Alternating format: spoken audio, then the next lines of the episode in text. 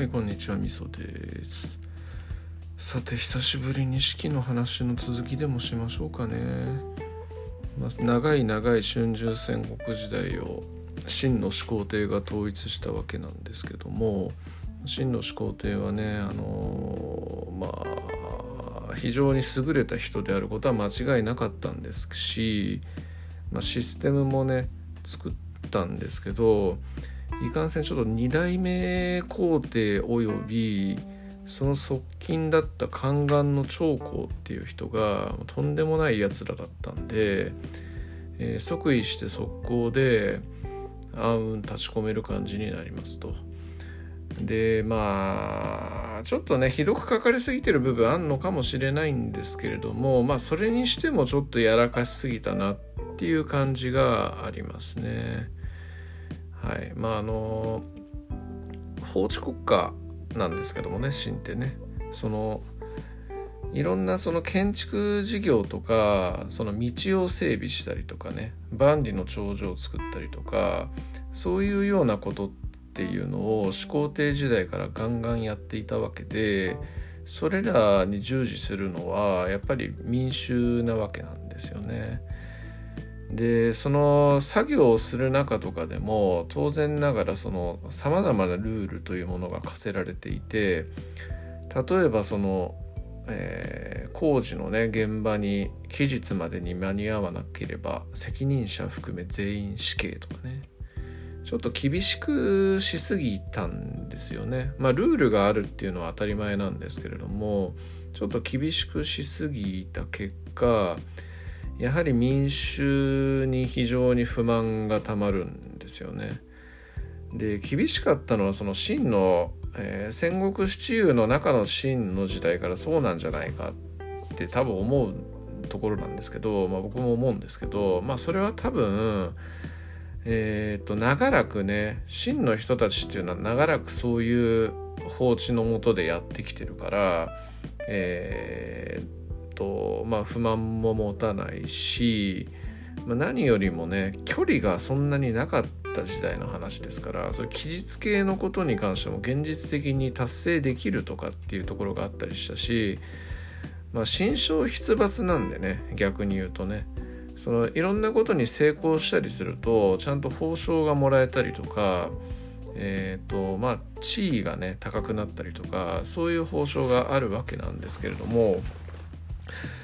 その秦以外の立国の民衆たちっていうのはそういう生活がね急に降って湧いた話なわけで今まで自由に生きていたのになんで俺らこんな奴隷みたいなことさせられてなんか些細なことでお上に殺されなきゃいけねえんだよみたいなそんな感じになっていくのはまあ自然ですよね。だからちょっとあまりにも急進的に過ぎたんだろうなってっていう感じがやっぱありますよね。でまあ始皇帝の時代っていうのはやっぱり始皇帝時代始皇帝自体が非常に力を持っていましたしあのまあね権力っていうものも持ってたし、まあ、始皇帝自体が優れた人だったっていうのがあったんですけどやっぱり二世皇帝はねアホなんですよかなりの。もう本当に主治肉林に溺れ政治に興味がないっていう感じの人だったのでやはりまあそういう意味でも上の重しも全然変わっちゃったっていうことでまあ上は上にも下にも不満っていうものがどんどん溜まっていったというような状況ですと。はい、で、えー、そんな感じなんですけれども、まあ、今言ったようにですね民衆はそのいろんな工事とかをしている現場とかに借り出されるわけなんですよ。すいませんもう一度言いますけど、まあ、真の始皇帝の、えー、功績の一つ度量衡の統一っていうことがあったと思うんですけどそのいろんな道とかに関してもね非常に統一を図るわけなんですよね。車の輪立ちが各国違うっていうようなものなんかを統一したりとか、まあ、あとはその各国それぞれがあった時代とはやっぱりその道の作り方っていうのの考え方が変わるわけなんでもう一度その街道整備っていうのをしたりするんですよね。でそうすると工事が必要になって、えー、人民たちを駆り出さなければいけないというような状況になりますと。で、えー、そんな感じの人民の中にですねあの陳章と五行っていう人がいたんですよね、えー、普通に農民ですで一応その陳章っていう人はね若い頃にその辺のおっさんのところで、まあ、雇われて農作業をしていたらしいんですけど「お陳章よ」と「お前はなかなか見どころあるな」みたいな感じで言われたんですよね。ありがとなこれからもずっとやっていこうぜみたいなこと言ったら陳章がまあ俺がいやいや俺はこんなところで終わるような人間じゃねえんだよみたいなことをその雇われ主に言うと。そしたら雇われ主は何言ってんだお前俺に雇われてる分際の人間でそんな偉そうなこと言ってアホなんじゃねえかっつって笑うんですよね。でそれに対して言った陳章の言葉が、えー、こう円弱いずくんぞ広告の志を知らんやかっこいいですよね僕この言葉結構好きなんですよね、まあ、要はスズメみたいな小さい鳥にえー、まあ鷹とかねそういうワシとかねそういう猛禽類、まあ、空の王者の気持ちはわからんよっていうような意味合いですね。でまあそんな感じのかっこいいエピソードがあるんですけどまあ陳章さん普通の農民なんですよ。で五行さんも農民なんですけどえーとまあ、とある場所でねすごい大雨にあっちゃって道とかがもう塞がっちゃって進めないってなっちゃったんですよね。でえっ、ー、と進めないっていうかまあ工事現場に例によって行くミッションを課せられてるわけなんですけど、まあ、そこで足止めを食らってしまったと。で、えーと、そこでもうあの遅刻確定なんですよ。工事現場の期日に間に合わんっていうような状況確定なわけで、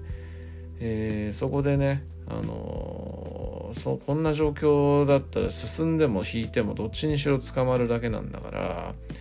俺たち真に対して歯向かおうぜみたいな感じで挙兵するんですよね。その数たったの800人なんですけど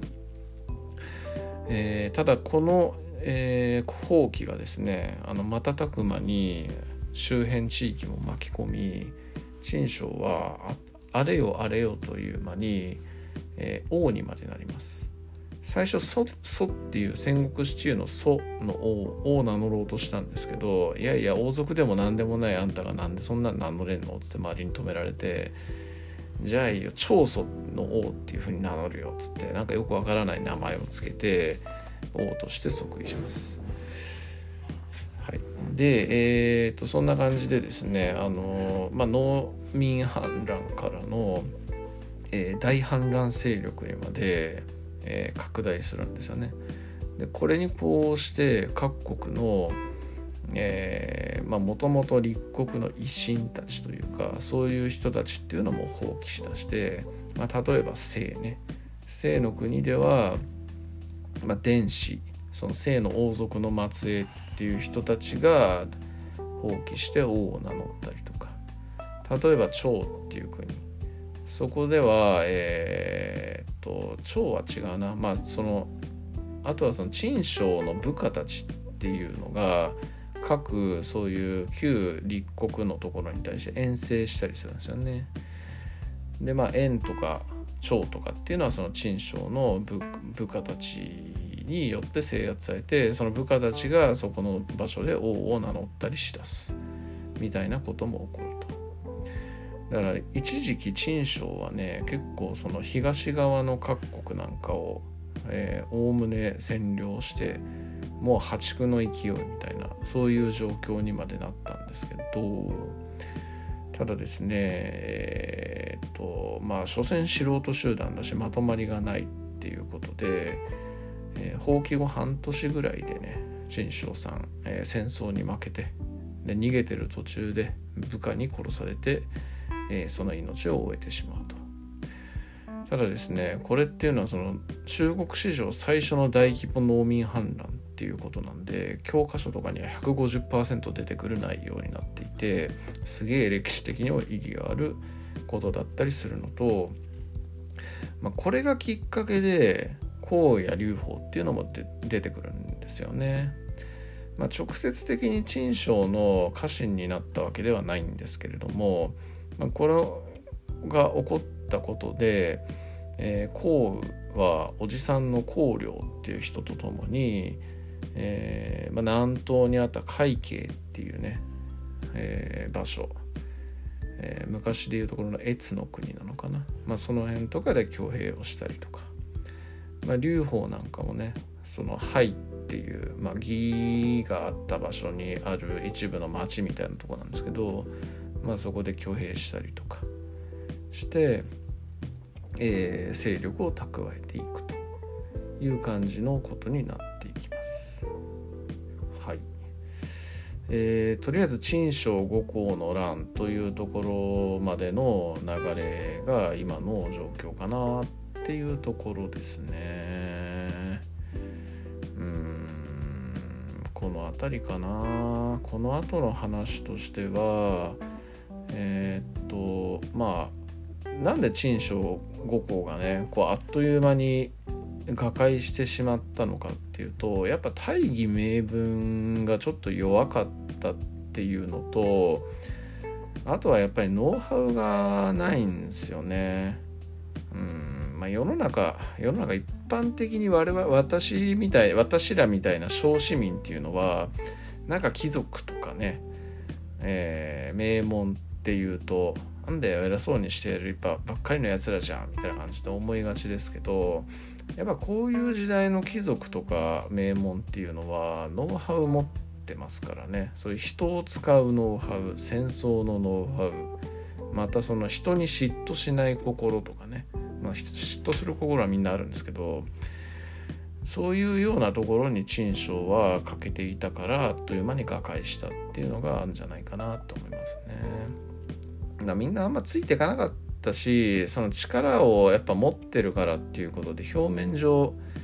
えー、従ってるように見えてたんですけど結構舐められてたんですよね。その兵を与えて趙とか燕にこう遠征していった人たちっていうのはそこで取った領土っていうのを陳章に渡さずにいや俺はここの王名乗るからっつって勝手に独立しちゃったりとかね。